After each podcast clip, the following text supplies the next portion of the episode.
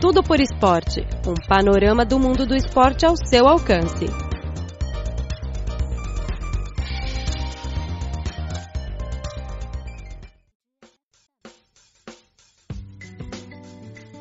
Caro ouvinte, seja muito bem-vindo a mais uma edição do programa Tudo por Esporte. Eu sou Luiz Li. Hoje vamos focalizar o torneio Liga dos Campeões da Confederação Asiática de Futebol, em que três times chineses estão disputando pela classificação. Fui na semana passada à cidade de Nanjing, leste da China, assistindo a um jogo na quarta rodada do grupo do torneio, em que o time Jiangsu Suning da China derrotou o time japonês Gamba Osaka por 3 a 0 tornando o primeiro time a se classificar à fase mata-mata. No time de Jiangsu, dois jogadores brasileiros, Ramírez e Arx Teixeira, desempenham papel muito importante. Eles marcaram dois gols no jogo e ajudaram o time a se classificar. Antes do jogo, perguntei para Ramírez se ele podia marcar mais um gol no jogo. Ele disse sim, e ele honrou seu compromisso.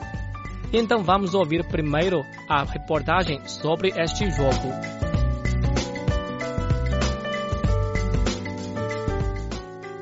O time Jiangsu Suning da China se classificou antecipadamente para as oitavas de final da Liga dos Campeões da Federação Asiática do Futebol.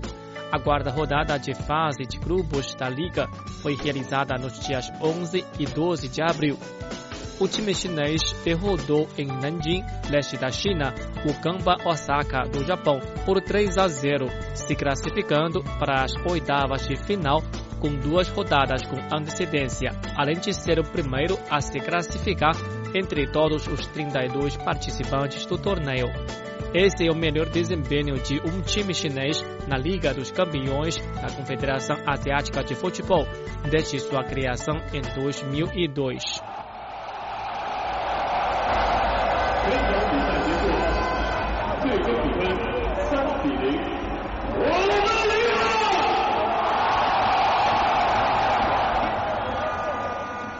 Já na Superliga Chinesa, a história do Jiangsu Suning é diferente. Este ano, em decorrência da lesão do principal atacante, o colombiano Roger Martinez, e a suspensão do outro artilheiro, o brasileiro Alex Teixeira, o time sofreu três derrotas nas primeiras quatro rodadas da Superliga Chinesa de Futebol, ocupando apenas agora a penúltima posição da tabela. Na Liga dos Campeões da Ásia, pelo contrário, o time já havia conquistado três vitórias no grupo. Sob grande pressão, a equipe quer aproveitar este jogo para mudar seu destino, seja no torneio asiático, seja na Liga Chinesa. O Jiangsu Suning adotou uma atitude ativa logo no começo do jogo.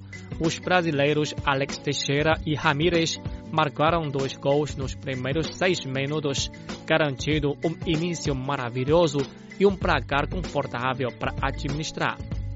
No final do primeiro tempo, o zagueiro sul-coreano que joga pelo time chinês, Hong Jin-hao, marcou o terceiro de cabeça com assistência de Alex Teixeira.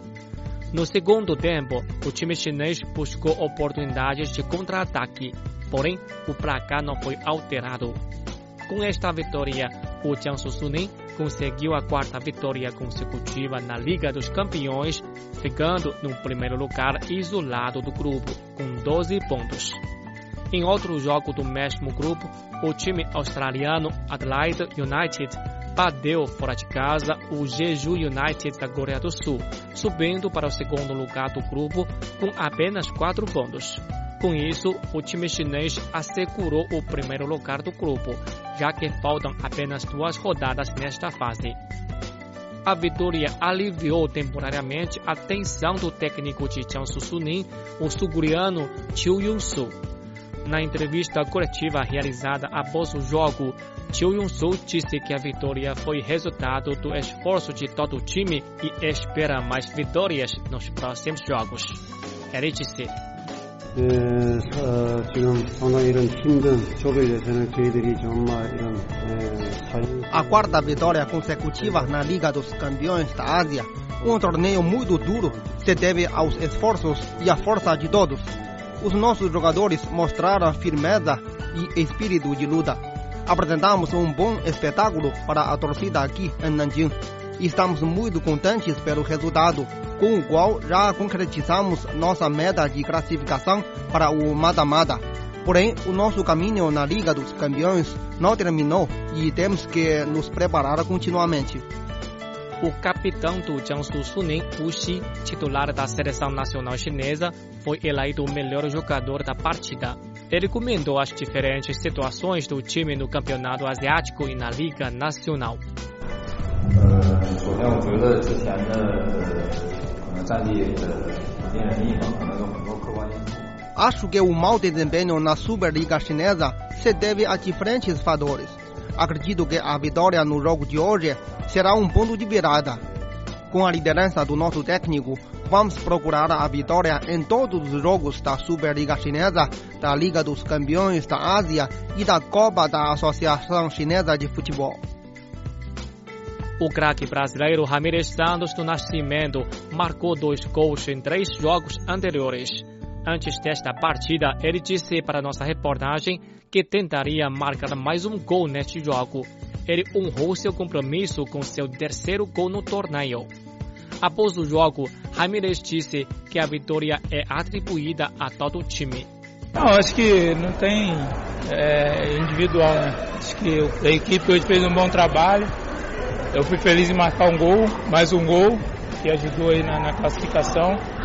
O Alex também marcou, o Romo também marcou, mas acho que isso tudo é, é foi a equipe, trabalho do, do time, acho que o comprometimento que nós tivemos no começo da partida fez com que nós saíssemos vitoriosos hoje e já classificamos para a próxima fase. O outro jogador que chamou a atenção do público foi Roger Martinez, que desempenha um papel fundamental no esquema tático, mas não vinha atuando por causa de uma lesão. Depois da recuperação, ele entrou no segundo tempo para se adaptar ao ritmo do jogo. Hoy lo que estoy, lo que sí es que estoy muy feliz de, de volver a jugar. Eh, tengo que empezar. Estou muito feliz por estar recuperado para jogar. A minha situação física será retomada passo a passo. Com esta vitória, o time de Jiangsu Suning pode poupar energia e se concentrar temporariamente na Superliga Chinesa em busca da sua primeira vitória da competição. Três times chineses disputam a Liga dos Campeões da Confederação Asiática de Futebol. Eles estão em diferentes grupos. O Shanghai SIPG foi derrotado pelo Urawa Red Diamonds do Japão. Neste jogo, o brasileiro Oscar perdeu dois pênaltis. Após a quarta rodada, o Shanghai está no segundo lugar do grupo e pode se classificar com pelo menos um empate nas próximas duas rodadas. O time Guangzhou Evergrande, dirigido pelo Felipão, sofreu no dia 12 o terceiro empate no grupo, desta vez contra a Kawasaki Frontale do Japão, e também ocupa o segundo lugar do seu grupo.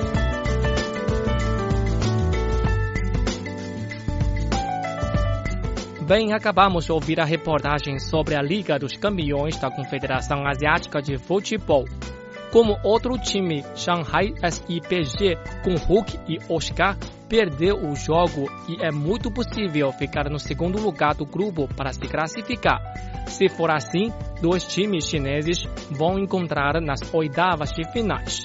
Seja o qual o resultado, estamos testemunhando o progresso dos clubes chineses e os esforços feitos por diversas partes no desenvolvimento do futebol do país. Além de contratar jogadores e técnicos de alto nível para a liga, a China também procura cooperações de outras formas para elevar o nível de futebol.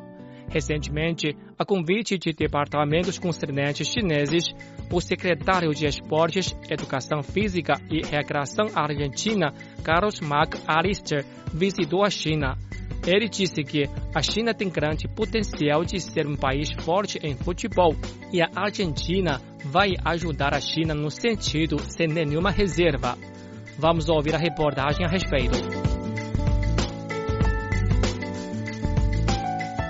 Carlos Mike Alister, o secretário de Esportes, Educação Física e Recreação Argentina, disse recentemente, durante sua visita à China, que o país asiático pode se tornar uma potência no futebol e a Argentina oferecerá o seu apoio sem reserva. De acordo com o secretário e ex-jogador do grupo Boca Juniors, os dois países estão a desenvolver um acordo de cooperação para criar um mecanismo pelo qual a Argentina enviará para a China uma seleção de treinadores qualificados a fim de formar treinadores locais com as metodologias argentinas avançadas, cuja eficácia é demonstrada pelo grande número de troféus ganhos pelo país sul-americano. Mike Allister fez uma visita à China, se reunindo com autoridades esportivas do país para definir os detalhes. Ele disse que o lado argentino está fazendo preparativos para iniciar o programa, incluído o acordo a ser assinado até meados deste ano. E os treinadores argentinos de futebol irão selecionar meios mais adequados para treinar os jogadores profissionais e juniores chineses. Os treinadores argentinos são responsáveis por transmitir as suas competências e experiências para técnicos locais chineses para que eles fiquem bem preparados no ensino de futebol. A Argentina pretende promover o desenvolvimento do futebol chinês, compartilhando seus conhecimentos em educação esportiva, com o objetivo de aperfeiçoar o futebol do país asiático cultivar as habilitações dos chineses e, a partir daí, construir uma base sólida de talentos esportivos. Para incentivar o desenvolvimento do futebol em um país, as contratações caras de bons jogadores estrangeiros não são necessariamente ideais para melhorar o nível de jogadores locais.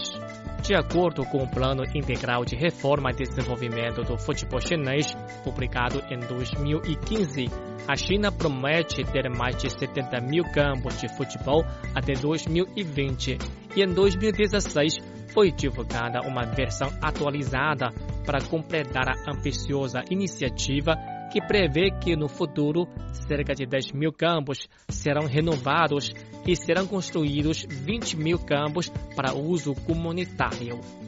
Na segunda etapa, que fica entre 2021 e 2030, a China espera que o futebol se tornasse um esporte com uma base forte e na terceira fase, que abrange os próximos 20 anos, o país mais populoso do mundo fará todos os esforços para alcançar o objetivo de ser uma nação de futebol de alto nível e alcançar o desenvolvimento integral do futebol chinês.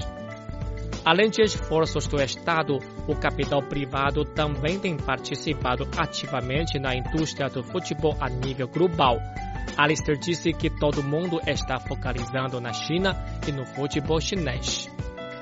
A Argentina, que tem, tem uma cultura futebolística luminosa, tem uma longa lista de estrelas de futebol. Alfredo Di Stefano, Daniel Passarella, Diego Maradona, Lionel Messi, Gabriel Batistuta, Carlos Teves, Gonçalo Higuaín, Mário Kempes, Hernan Crespo, Juan Riquelme, entre outros. McAllister disse que o segredo do futebol argentino é a paixão. Os jogadores correm e os fãs celebram os jogos com grande entusiasmo. Na Argentina, o futebol é um esporte com um significado mais espiritual do que espetáculo. Dois anos atrás, uma escola primária de Beijing enviou um grupo de estudantes de futebol amador para a Argentina, onde foram treinados por um mês pelo grupo Boca Juniors. Quando as crianças voltaram, eles disseram que tinham aprendido no futebol e compreendido o país sul-americano, onde fizeram amizade com seus companheiros argentinos. McAllister era a favor de tais trocas, porque o esporte pode servir como uma ponte para estreitar a distância emocional entre dois povos. Haverá possibilidade de expandir intercâmbios esportivos entre China e Argentina e os jovens jogadores chineses podem ir para experimentar o mundo através de programas oficiais ou comerciais.